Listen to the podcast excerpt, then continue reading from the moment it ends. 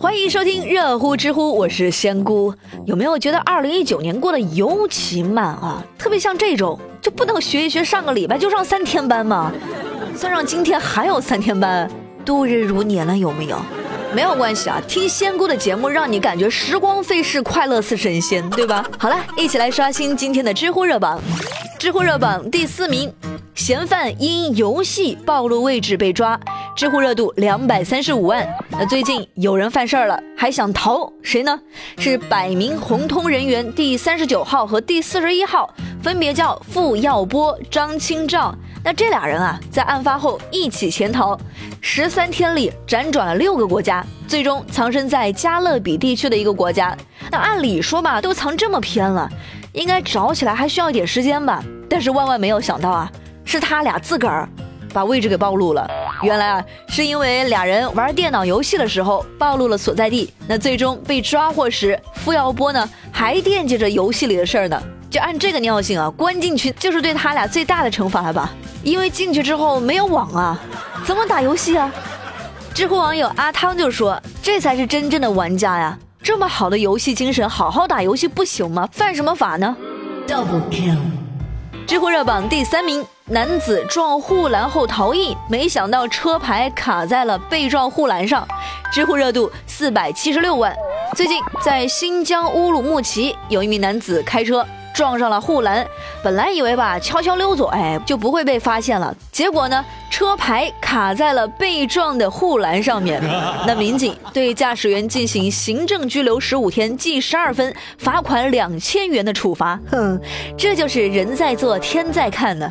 知乎热榜绿绿就说，可能车牌的内心 OS 就是要走你走，那我得留下来作证啊。太伤自尊了。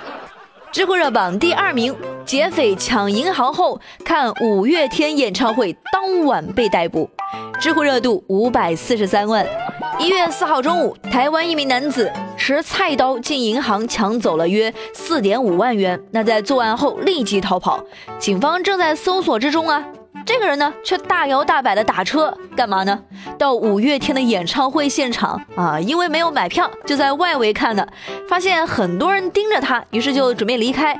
就在回旅馆不久被逮捕。警察叔叔就说：“哈，不知道他是太冷静，还是傻到不知道害怕。”哈，在此，仙姑作为五月天的超级粉儿，不得不给我们五月天的大叔们点个赞，棒棒的！谁叫你们歌那么好听呢？我们五月天这是要接棒张学友了呀！不用谢我。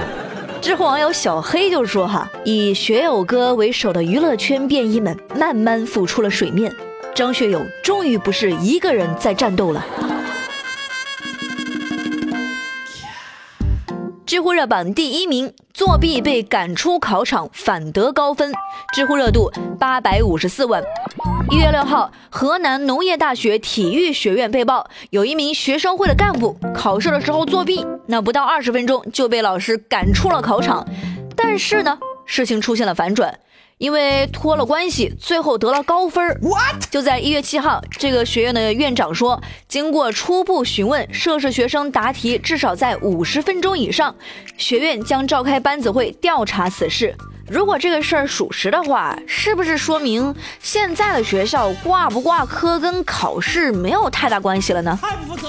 好了吧，仙姑先不做评论哈，让子弹再飞一会儿。我就希望学校和当事学生都能够最终给一个合理的解释，千万不要让其他努力学习、认真考试的同学们寒了心，好吗？我们节目也将会继续关注这件事儿。好了，最热最乐尽在知乎，我是仙姑，下期节目再见了，拜拜。